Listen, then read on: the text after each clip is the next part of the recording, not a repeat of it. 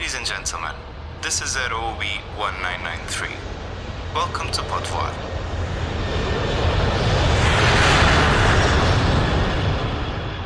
Olá a todos e bem-vindos a mais um episódio do Pode Voar. Neste episódio temos connosco Marta Gouveia, com mestrado em Engenharia Aeronáutica aqui na UBI e atualmente engenheira de Aeronavegabilidade e Segurança na Flying Basket. Vamos saber um pouco mais sobre o que tem sido o percurso académico e profissional da Marta, já que ambos são relativamente preenchidos. Para não falar que, enquanto estudante, a Marta foi um membro da AUBI e ainda da AeroUBI, o nosso núcleo. Como se não bastasse, participou ainda de outros projetos e experiências que foi realizando ao longo de todo o resto. Portanto, fiquem por aí. Olá Marta, e mais uma vez obrigada por teres aceito o nosso convite. E começando aqui por falar um bocadinho do teu percurso académico, formaste aqui na UBI, fala-nos um bocadinho do que é que foi o teu percurso académico, incluindo os projetos em que estiveste envolvida e o que consideras que retiraste melhor depois na tua vida e do tempo que passaste aqui. Obrigada e obrigada pelo convite. Um, o meu percurso académico, por acaso, não começou na UBI, começou uh, na Universidade de Aveiro, uh, em Engenharia Mecânica. Uh, uma vez que eu gostava, gosto e gostava de engenharia e de coisas de mecânica, mas eu também tinha uma paixão por aviação, mas eu não tinha a certeza se era aquilo que eu queria. Então eu comecei em Engenharia Mecânica em Aveiro e tive uma cadeira em Aveiro que deram, tivemos professor que nos deu uma matéria sobre aerodinâmica e eu achei que uau. aquilo deu uma certeza que eu queria uh, seguir esta área, a aviação. Portanto, eu tomei a iniciativa no segundo ano, pedi a transferência para a UBI e uh, é, acho que para mim foi a melhor decisão que eu fiz. Ok. Ok, então não foi daqueles casos em que não entrou à primeira quando disseste que começaste o percurso académico em Aveiro. Pensei que poderia ter sido aqueles casos em que entraste em segunda opção, depois houve transferência, mas não, neste caso foi a primeira opção, engenharia mecânica em Aveiro, até porque eu vivia lá perto e queria ter a certeza da minha decisão. Mas em contrapartida, eu tive que fazer duas cadeiras a mais enquanto estava na UBI. Uh, por exemplo, em vez de fazer cinco, fazia seis, mas isso Sim. também me testava a minha persistência, até porque eu também nunca chumbei em nenhuma cadeira mas também nunca fui aquela aluna de alta média, porque também andava sempre em. Sou super proativa, andava sempre em iniciativas no Aeroub, na AUB, na ISEF, que é uma organização de voluntariado que promove estudantes a irem para fora, ter eh, experiências de voluntariado, uh, entre outras coisas. Também trabalhava ao fim de semana. Um, todas essas experiências que me deram uh, em paralelo com a universidade, me deram imensas skills uh, que hoje em dia têm ajudado imenso num mercado de trabalho que é desafiante.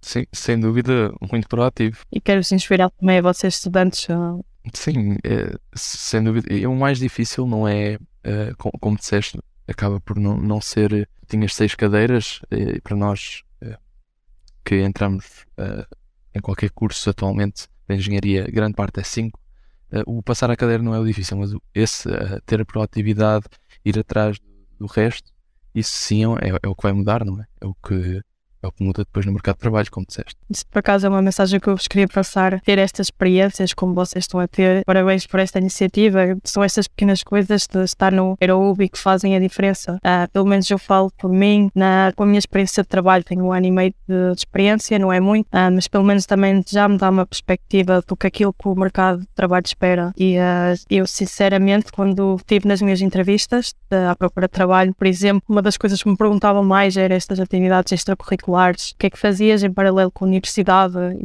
Sim, nunca, nunca era a média. Não, não. Até nunca me perguntaram a média, nunca me pediram o diploma. Foi sempre a ver o potencial das pessoas. Para além, claro, a parte técnica uh, que nós aprendemos durante o curso. Eu acho que já despertei aqui um bocadinho relativamente ao, ao percurso. É exatamente isso que nós queríamos ouvir. Ah, Exato, é, é por isso que estamos aqui. E, e, a influência que, lá está, estas atividades, porque vimos no teu perfil do LinkedIn que, ti, que tens vários projetos, não foi só aqui na UBI e na AeroUBI, vimos também que tinhas vários cursos intensivos, assim, de uh, de speaking e de pronto, e outras skills que foste tirando e, e até que ponto é que, é que esses cursos te ajudaram agora no teu trabalho ou mesmo se os tiraste para a empresa é para que estás a trabalhar agora? A questão. uh, por acaso uh, tenho tirado, feito treinos para aí quase todos os anos, ou até todos os anos, mais que um.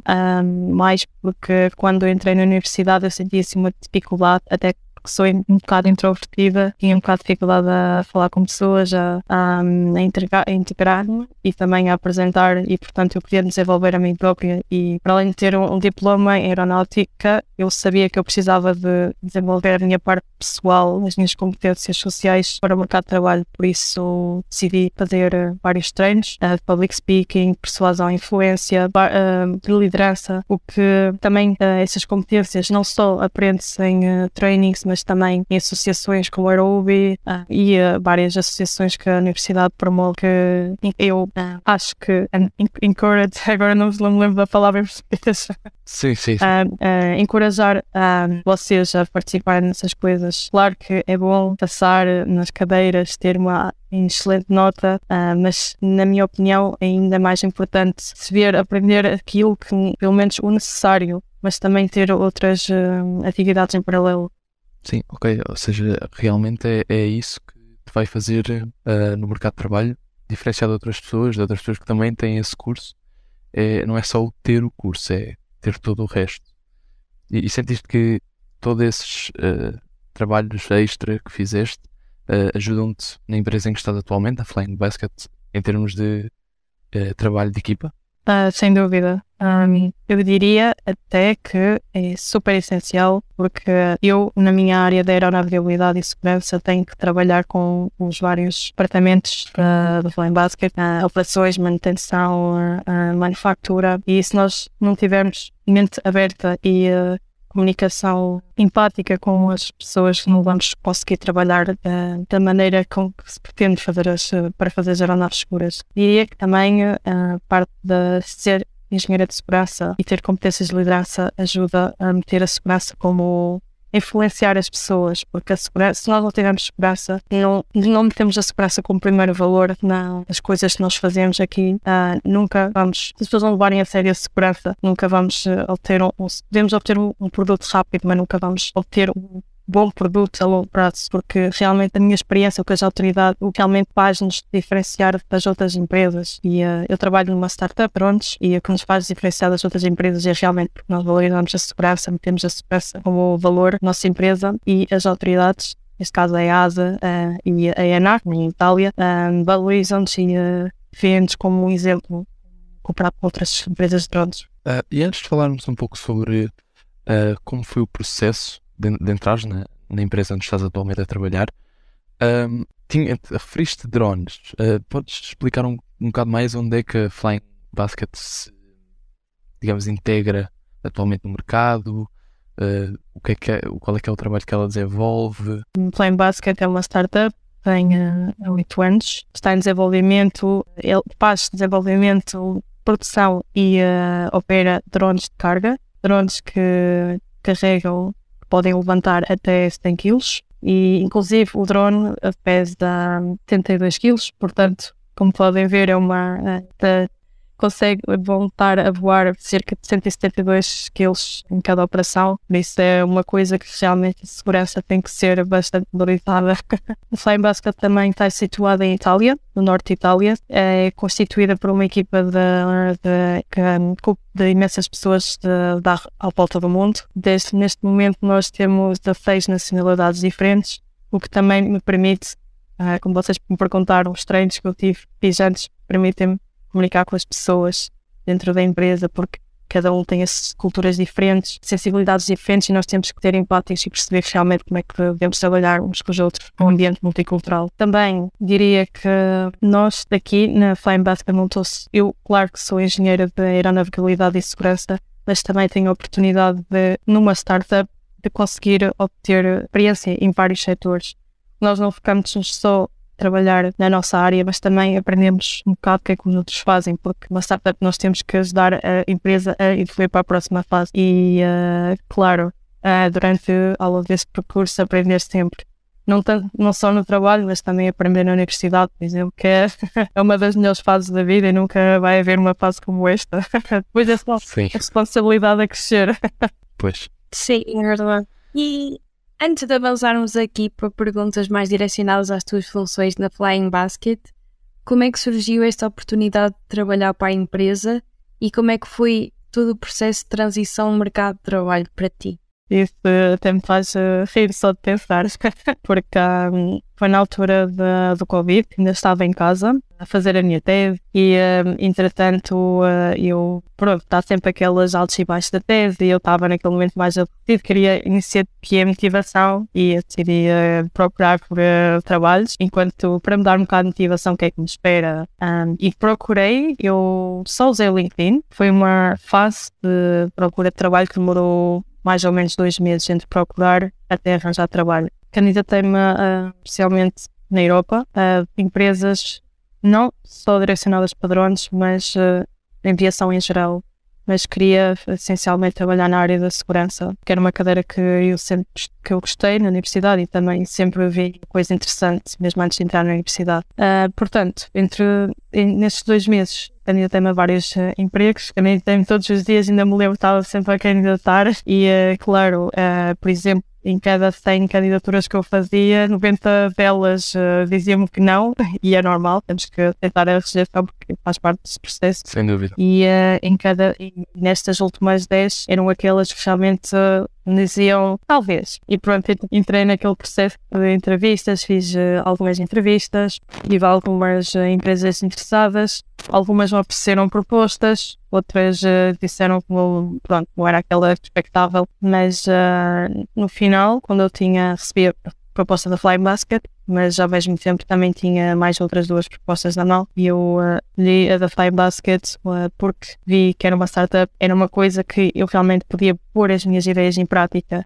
uma empresa pequena que de rápida usar consegue mudar rápido e, um, e diria que era numa zona do norte de Itália, no meio das montanhas. Uh, achei o projeto interessante porque uh, eles fazem operações, uh, nós fazemos operações com os nossos drones num sítio para zonas uh, remotas onde não é possível aceder com carros ou que só atualmente só se consegue aceder com helicópteros. Por exemplo, vocês querem ir uh, de uma zona, uh, querem ir de uma cidade para uma zona montanhosa onde só conseguem de helicóptero, os nossos drones transportam carga para colocar no ponto de difícil acesso dentro. E até 100 kg é, é bastante carga, não é? Sim. Atualmente nós, por exemplo, transportamos, uh, agora falar um bocadinho mais das aplicações da empresa, nós fazemos transporte de, transporte de carga, também fazemos levantamento de carga para o topo de edifícios, para indústrias como, por exemplo, a, a, a florestação, para me recordar os termos em, em português.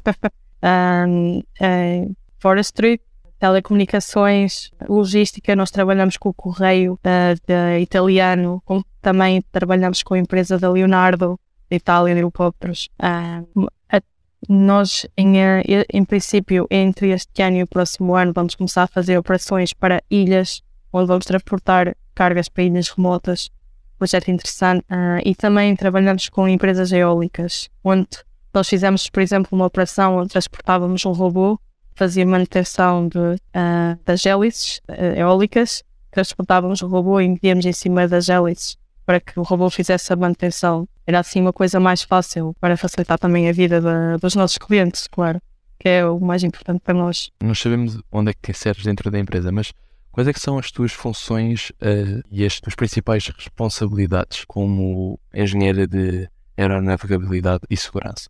Engenheira de aeronavegabilidade, a minha grande função é assegurar que o, cada voo que nós fazemos é feito de maneira segura. Ok. uh, para isso, nós uh, também entra aqui a parte da segurança. É um pouco ligeiramente diferente, mas uh, as duas trabalham uh, maioritariamente juntas. Portanto, tem que fazer bastante conformidade com o produto para garantir que realmente nós seguimos as leis da aviação.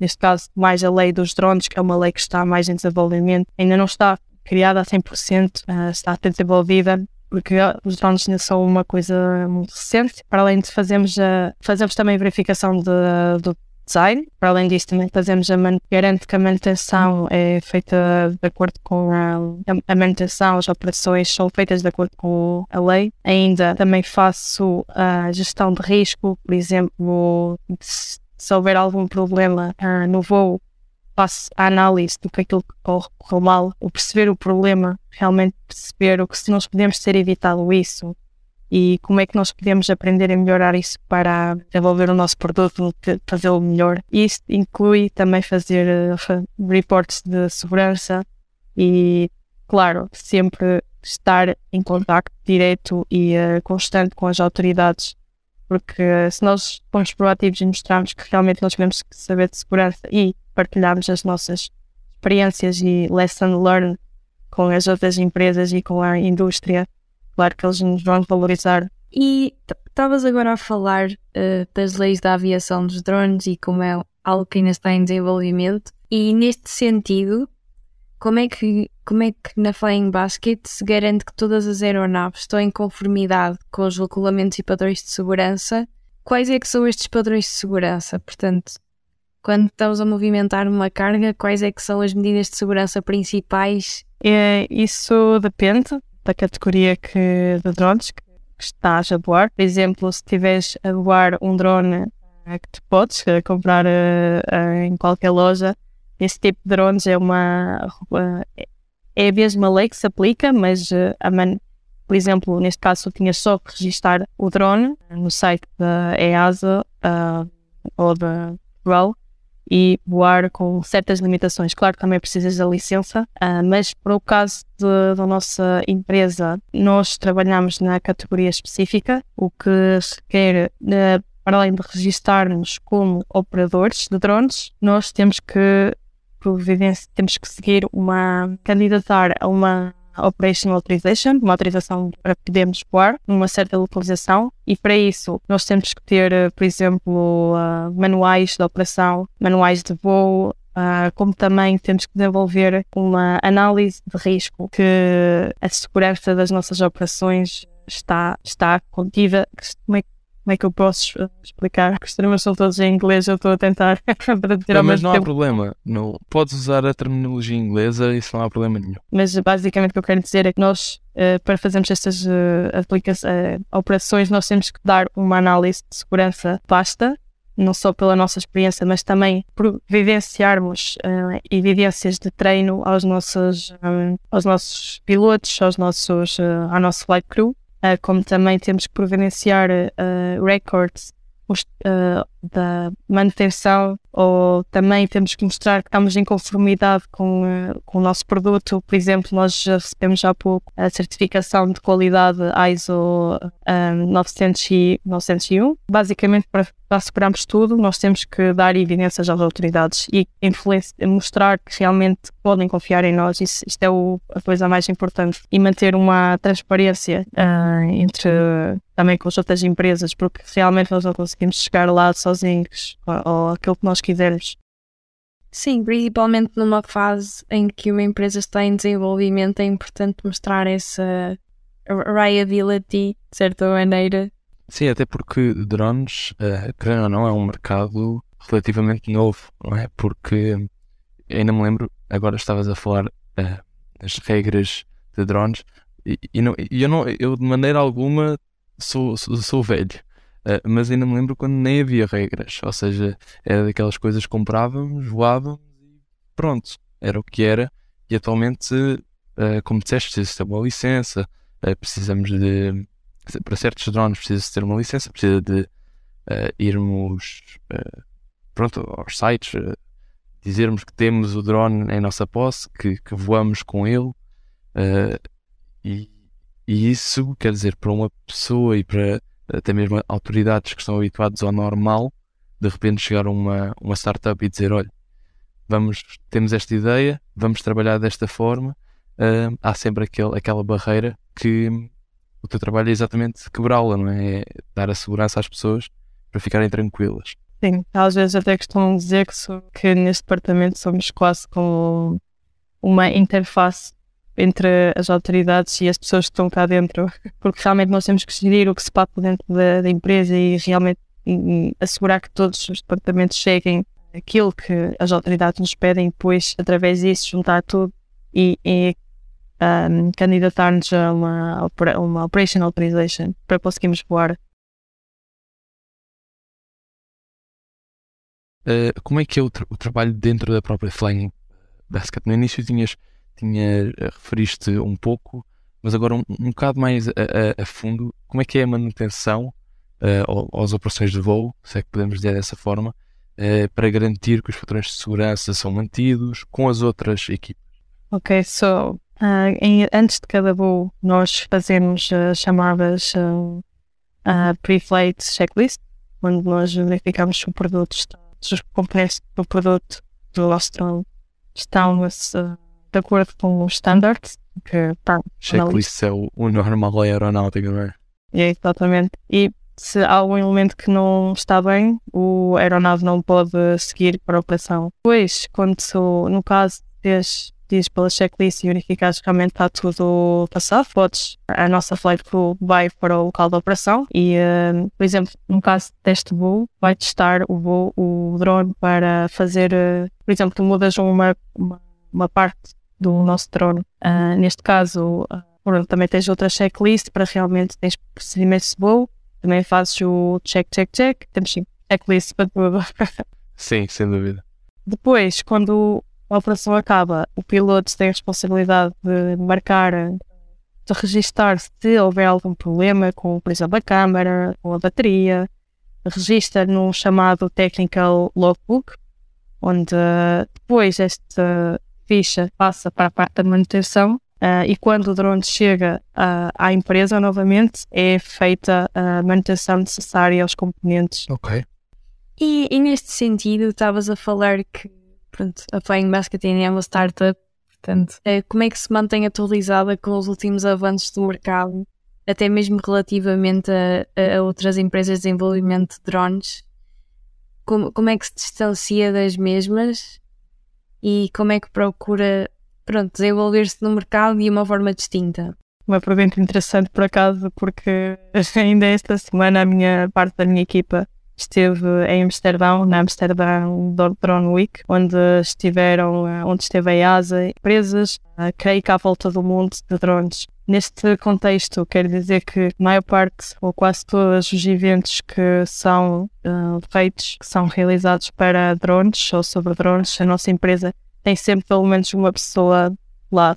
Por exemplo, eu o, a- o mês passado estive na, em Colónia, na Alemanha, na sede da EASA, ah, em, para participar numa, num workshop onde eles mostraram como é que seria a nova regulação, não é nova regulação para os drones, mas a regulação mais ah, detalhada, mais avançada, de acordo com a experiência de- das empresas.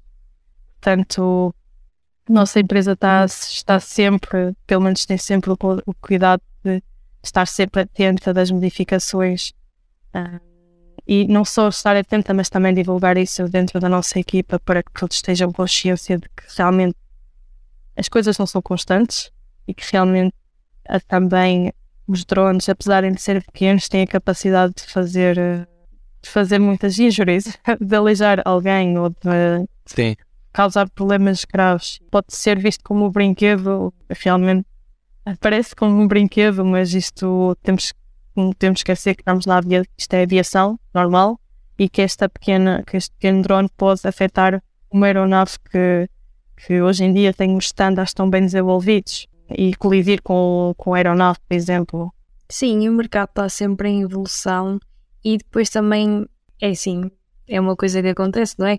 À medida que os acidentes vão acontecendo, vão surgindo novos regulamentos em conformidade com o que acontece, que também foi um bocadinho, estava a pensar agora nessa situação, a questão de começarem a andar dois pilotos nas aeronaves, o piloto e o copiloto.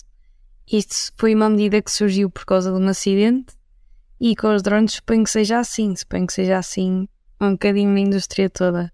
Sim, na aeronáutica, em geral, Sim. a segurança acaba por ser eh, aprender com os erros dos outros. Exato. É verdade.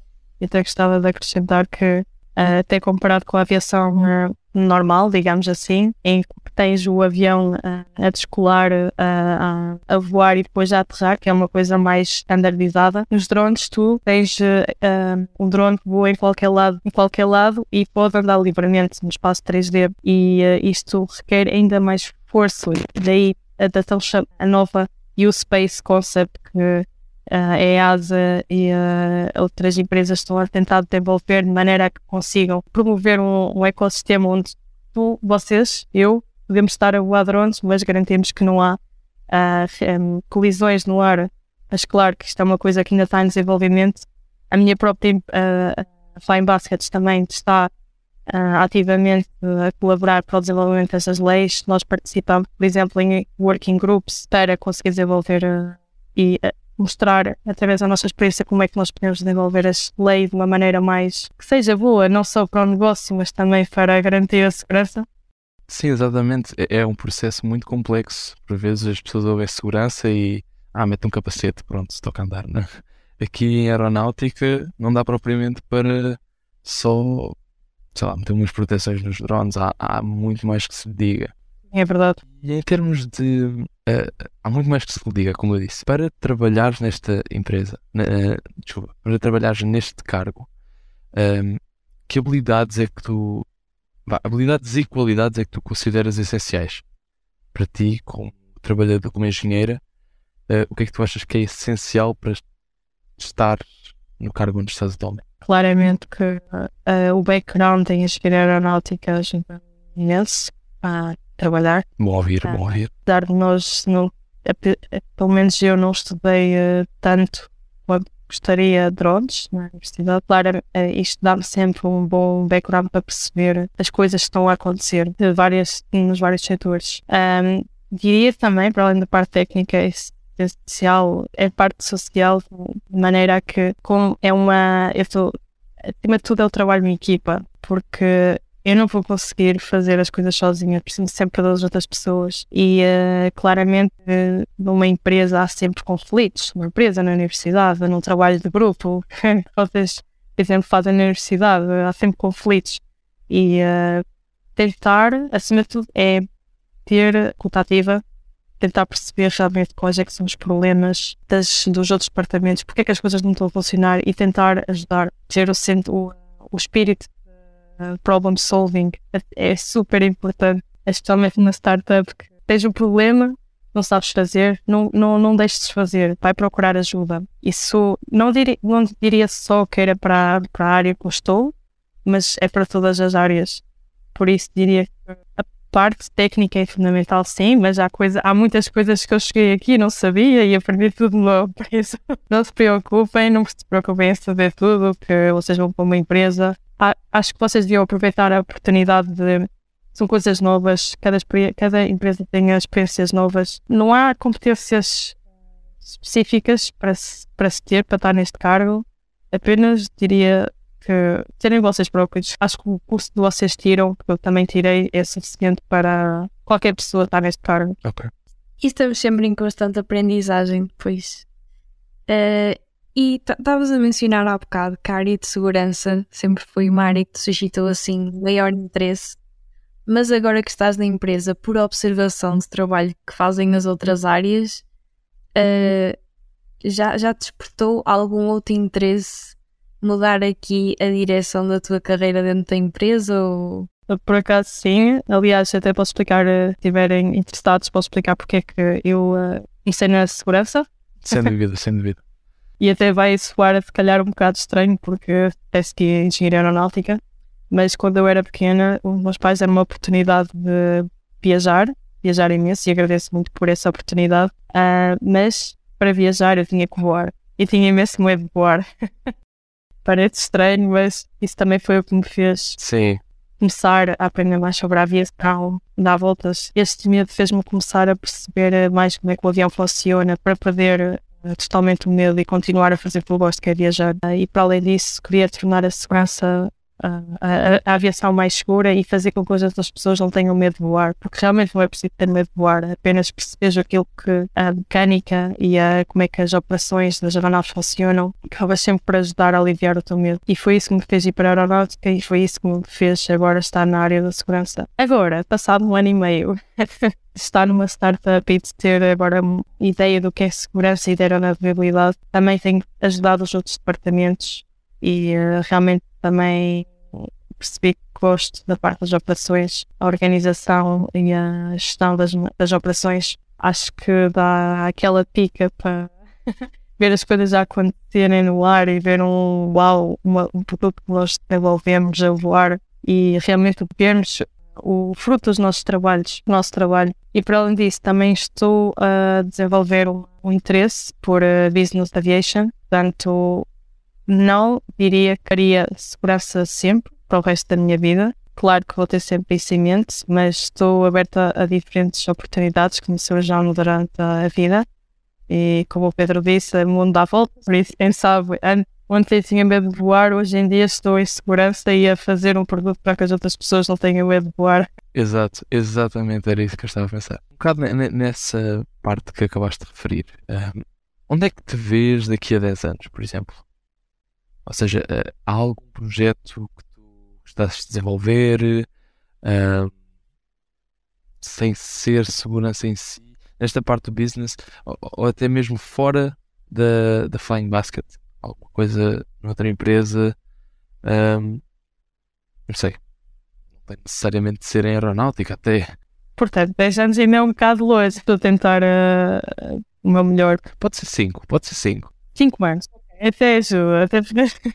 Portanto, é, eu vejo-me em na indústria da aviação, sem dúvida. É uma coisa que já tenho desde pequeno e acho que não vai mudar. Isso é uma coisa que não vai mudar. De resto, vejo-me uh, numa equipa a liderar. Não diga fazer gestão, mas a liderar. Não diga fazer management, mas a liderar. E eu, aqui na segurança, acima de tudo, estou a dar mentoria e uh, escutar as pessoas para conseguirem seguir uh, a regulamentação. Diria que me via a ser, uma, a ser líder e também gostava de estar numa posição mais avançada em que realmente podia meter as minhas ideias em prática. Por exemplo, mais uh, board director, mas quem okay. sabe, 5 anos ainda, ainda. Isto tem 10 anos. Para 5 anos diria que.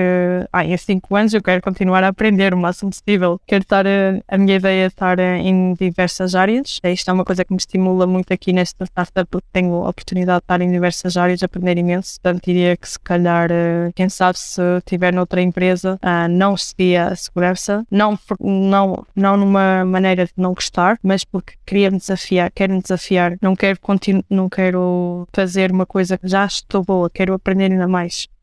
Okay. Portanto, seguia, por exemplo, operações ou seguia business aviation só para experimentar. Porque se nós não experimentarmos, não sabemos que gostamos. Isso, por acaso, também foi uma das razões que na universidade tive tantas experiências, porque queria realmente perceber não só aquilo que eu gostava de fazer, mas também perceber mais sobre mim própria. Qual é que são os, nossos, os meus limites, uh, quais é que são os valores tu tens, aquilo que as pessoas devem respeitar em, em, nós próprios. Portanto, é, o mundo dá muitas voltas e eu acho que a melhor maneira de abordar o mercado de trabalho também é uma.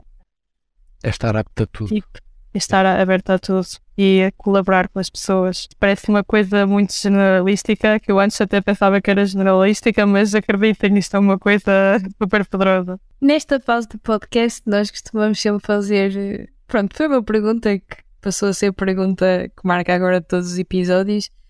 Alguma situação caricata que gostasses de partilhar connosco? Uh, estás a morar em Itália? Bom, acredito eu, espero eu. Por acaso sim, porque a mudança para a Itália não foi fácil. e uh, acreditem, a primeira reunião que eu tive da empresa, eu não percebi, foi em inglês, aqui trabalho em, trabalhamos em inglês, uma equipa multicultural, eu não percebi nada na primeira reunião não percebi nada, até porque eu, eu percebi inglês e tudo, mas uh, é inglês técnico, é inglês mais uh, rápido. E não, nós, nós é, na universidade em Portugal estamos habituados a falar tanto inglês e é normal. Vocês entram numa empresa vão falhar imenso. Na universidade também falham imenso, é normal. Aproveitem para errar enquanto são jovens. Mas até costumo um bocado, por exemplo, eu ia para a empresa por exemplo, não fazia piadas porque não sabia realmente, não tinha confiança no inglês, que as pessoas já vias as pessoas a estarem tão boas. É difícil, mas acabas com o tempo, com a experiência, com as dificuldades que passas de melhorar. E hoje em dia já diria que sou fluente. Uh, era uma das perguntas que eu tinha a fazer. Quantas línguas é que é que falas atualmente? Atualmente português, inglês, uh, espanhol, italiano já estou a a, a, liderar. Toques. Toquezinhos. Um, e agora estou no mar de francês. Ok. É, veremos. E agora para assim para concluir, digamos assim, há algum conselho que gostasses de dar? Ou seja, há alguém que quer fazer o. Não digo mesmo, claro, mas, mas pelo menos uh, na parte de segurança também, uh, ou na parte. qualquer parte. Vá, vamos generalizar então. Uh, algum conselho que queiras dar a nós, por exemplo, a mim que estou no primeiro ano, à Diana que está no terceiro, a pessoas até amigos nossos que agora estão no quinto e que eventualmente vão sair ainda nos que são mestrado integrado. Um, sei lá, algum, algum conselho assim que, que aches que é bastante valioso? Eu uh, vou dar o conselho de que gostava de ter tido uh, antes de entrar no mercado de trabalho e quando comecei a universidade, que é não passe, se não foquem só nos estudos em si, se não só no curso, mas façam estas atividades como o Aerobi, como outras coisas, trabalhem, façam trabalhos, uh, uh, vão para o restaurante, vão para fazer trabalhos extras ao fim de semana, uh, façam voluntariado, vão para o estrangeiro, exponham-se a coisas diferentes, o mais diferentes possíveis, aprendam inglês, mesmo que fiquem em Portugal, vão precisar do inglês acima de tudo. Estágios, coisas que vocês gostem, experimentem. Mesmo que pensem que, que vai ser difícil, experimentem, porque se não experimentarem nunca vão saber como é, que é que gostam ou não, o que é que são bons ou não, quais é que são os vossos limites ou não. Por exemplo, eu pensava que gostava de uma coisa e realmente acabo por gostar eh, da outra. É normal. O mundo eh, é enorme, há culturas diferentes. Acima de tudo, diria que para aproveitar a universidade, claro, com festas e tudo.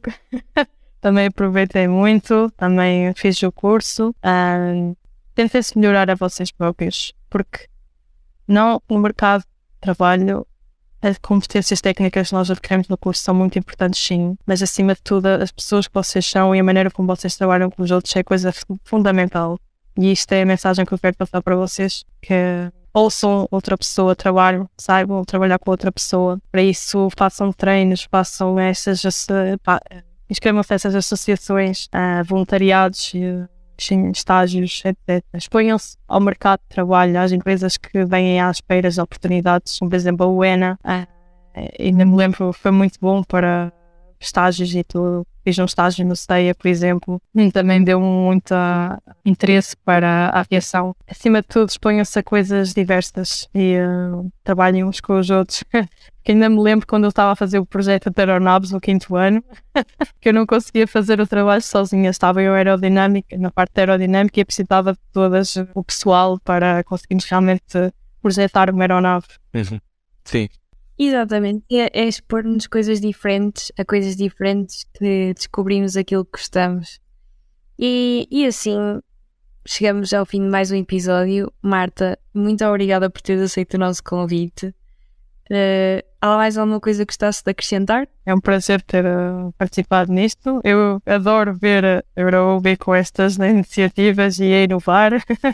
e parabéns pela coragem de vocês, da organização, estarem aqui. Vocês os quatro também. Parabéns por isso e uh, divirtam-se e aproveitem esta fase da universidade, porque depois são responsabilidades. Pronto, então acabamos assim. E obrigada e até o próximo episódio.